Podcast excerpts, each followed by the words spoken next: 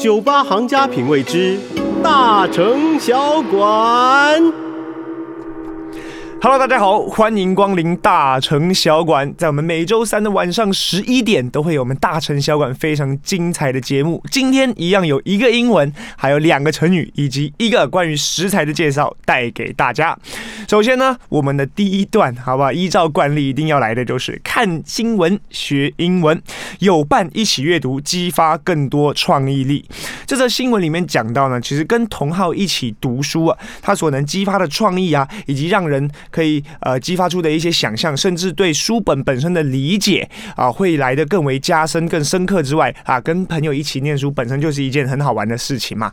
那根据这个 Study Finds 报道指出啊，马德里大学的心理生物研究员表示呢，大众普遍认为读书是个一个人的事情啊，在图书馆静静的一个人这样子看，但是呢，其实在一个人读书的时候呢，会被这个知识会受到约束，其实呢，并没有。像跟同好一起读书的时候效果来得好，为什么呢？因为跟别人一起讨论的时候呢，你可以从别人的言语在和意见当中呢，去活化你的思考，进而激发更多的创意。那这一切都不是空口无凭啊，而是有这个很专业的研究所指出的一个结果。那研究团队他们是怎么做的呢？他们利用脑电图去侦测人们在阅读时脑部活动的差异。那分成了两个团体，一个呢就是一个人坐着安安静静的自己读书的，那另外一个当然就是我们的团体组啦。那最后的这个实验结果呢，发现团体阅读的这些受试者，他们更容易发现文本中的错误，而且呢，脑部的活跃程度更高。那主要活跃在哪个区块？是社交和注意力区块。大家觉得哦？别人在旁边的时候会分心，但是呢，其实是能更增加你的注意力的。一个人念的时候可能太安静了，反而没有办法一直把自己的这个心思聚焦在现在在念的这本书上面。那同样的，研究团队也认为，透过和他人讨论、分享启发的这种是学习啊，可以活化脑部的活动，吸收他人的意见，转变为自己的创意来源。而单独阅读的时候，大脑对于讯息的处理太过于单一，自然也就都没有办法激发出太多的创意力了。那其实讲到这个呢，我也想分享一下自己作为学生的时候的读书经验。我读书的时候，其实也是很喜欢去那个学校的图书馆。那究竟有没有激发我脑中的创意，这个呃，我也无从得知。但是确实透过一种教学相长，譬如说自己有一些不会的题目的时候，可以问同学，甚至同学有不会的题目，我教他。透过这样的一个过程，我反而会去加深，就是对每一道习题啊、每一道公式啊，各式各样这样子的印象。透过口说，把自己脑中的想法，呃，语言化的去说出来，其实更能增加自己学习的效果。这是我一个个人的经验分享啦。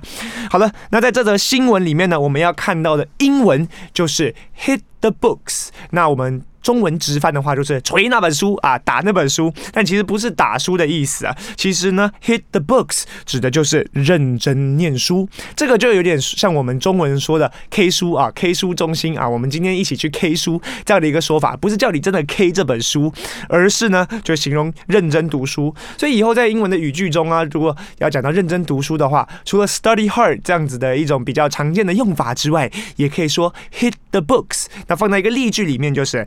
I need to hit the books if I'm going to pass 啊，我想通过的话，我觉得这个这这个学期不想被当的话，我就必须要 hit the books。大家把这个用法学起来喽。好的，在接下来我们的新闻里面要讲到的是，这个新冠封城让法国人文思泉涌，出版社却大崩溃的说，别再投稿啦。这到底是怎么一回事呢？因为这个新冠肺炎爆发以来呢，法国政府已经颁布了三次的全国性封。城嘛，那在这个这个封城里面呢，大家就没事做，关在家里，那正好让这些本来呢可能稍微有些创作意欲望的这些文人们呢，就开始疯狂的写作。《泰晤士报》与《France 二十四》都报道了这篇新闻，说法国一年出版十万本新书，但是呢，在二零二零年的两次这个全国性封城呢，让书店的经营大受影响，导致不管是出书的时程啊，都中断了啊，非常的混乱。但是呢，在第一次全国这个封城的期间，有超过五百万的法国人开始动笔写作，让出版。社现在还要费劲处理爆量的投稿，这也要讲到就是法国比较独特的一种出版形态，就是说。法国的这种出版呢，是不会透过一个出版经纪人去做啊，帮你，譬如说我是一个作家啊，有经纪人帮你拿到出版社，或者去帮你做润饰，而是由作家直接投稿到出版社的。所以呢，在这个疫情之前呢，每天大概呃出版社会收到三十份的投稿。那疫情发生之后呢，就现在每天可以收到百五十份的这个投稿，所以成长的比例是百分之七十啊。那另外呢，这个二零二零年，应该说二零一九年一整年，这个他们收到的大概是在三千五百份的书稿，现在呢，在二零二一年的前三个月就已经收到了一千两百份了啊，比平常还多出四分之一。那后来呢，我们这个。加利玛出版社的编辑啊指出，因为他们非常的认真，每一份投稿他们都会好好的去做回复。但是呢，他也强调这很需要思考的时间。所以在四月的时候呢，他们就公开的发文表示到，考量到异常情况，我们请你们推迟寄来你们的稿件，照顾好你们自己，阅读愉快。就是说，来大家呃，先不要急着把你们的投稿寄过来，大家先在润饰润饰啊，推迟你们寄过来的时间。而且呢。因为现在呢，每个人家里都有电脑嘛，写作就变成一个非常简单的事情。那大家还是希望啊，把作品做得更好之后，然后在适当的时机再来推给我们出版社啦。那这则有趣的新闻里面，我们现在讲到了出书，还有这种爆量的出书的问题，我们就来看一下跟写作、跟写书有关的两则成语吧。第一个呢，就是洛阳纸贵。那洛阳大家都知道是一个地名嘛，洛阳的纸都变贵了啊，形容的呢。那其实就是一本书呢，非常的这个脍炙人口啊，风靡一时，导致洛阳城的这个纸张都变贵了。那在历史上究竟是哪一本书这么厉害，可以达到这个效果呢？其实啊，就是我们西晋时候的这个文学家，他的名字叫做左思。那大家要理解一下，左思这个人呢，他其实相貌是有点木讷，而且讲话有点口齿不清啊，这样的一个人。因此呢，他没有什么朋友，他就算文笔出众呢，也不被当时的人所重视。那左思呢，他就因为当时在西晋嘛，所以他有感而发的就很想要写一篇有关于魏、蜀、吴啊三国的文章，那就是后来非常有名的《三都赋》啊。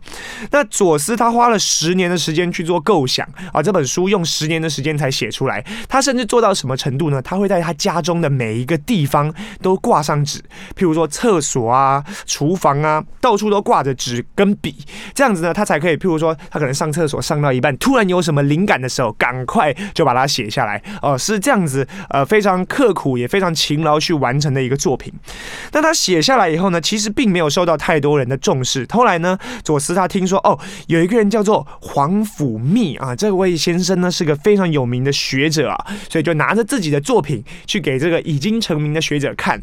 结果这皇甫谧没看不知道，一看不得了，觉得这个《三都赋》写的非常好。后来呢，也有另外一位大文。文人叫做张华啊，他们都对《三都赋》这个赞赏有加，所以后来呢，有非常多的文人推荐之后呢，这个《三都赋》啊，就不断的被再版、再版、再版、印刷、抄写啊，变成当时非常非常脍炙人口的一个作品。甚至呢，在京城洛阳这个地方，为了印《三都赋》，所以呢，纸张大量的缺乏，导致洛阳城的这个纸张都贵了起来，就可以显示当时的这个《三都赋》是有多么的脍炙人口。那这就是洛阳纸贵的一个故事由来，大家可以把它学起来哦。好的，既然说到了写作，除了作品脍炙人口之外，也可以提到的就是文思泉涌啊，写作速度非常快，就跟我们这些法国的这个闭关作家一样啊，写作速度非常的快。有哪一个成语可以形容呢？可以说它。以马可待啊！以马的这个“以”呢，就是一个人，一个奇数的“奇”，一个奇怪的“奇”。这个“倚在上”，倚在墙壁上的这个“倚”，倚在马身上就可以等待，形容呢文思泉涌，写作速度非常快。那这又是谁的故事呢？其实是在东晋时候的袁虎这个人的故事啊。袁虎呢，他本身呢是个很有文才的人。那当时大将军桓温啊，领兵北伐鲜卑的时时候呢，他非常需要一篇告示，因为以前的这个需要出师有名嘛。我为什么要攻击你呢？啊，因为你做了哪些哪些错事，所以我攻打你。那这样的一个告示呢，他非常紧急的需要。那这个时候呢，他就命令随行的袁虎啊来写这个告示。那这袁虎呢，你看他非常潇洒的，就站在马的旁边，甚至靠在马的身上呢，就开始写。没有一会儿功夫呢，袁虎就写满了七张的纸，而且写的文情并茂，写的非常的好。所以这个故事呢，后来就被浓缩成我们今天要说的四个字，叫做“已马可待”。我已在马上的时间，就可以等待写出这样的一个作品，形容一个人呢、写作的速度非常的快啦。好的，以上两则成语“洛阳纸贵”“已马可待”跟大家分享。那在下一个段落里面，我们要讲到的主角就是我们要说。芥菜啊，芥菜它其实可以被做成非常多各式各样的酸菜，也非常富含营养价值。那究竟怎么回事？我们就在下一段再说。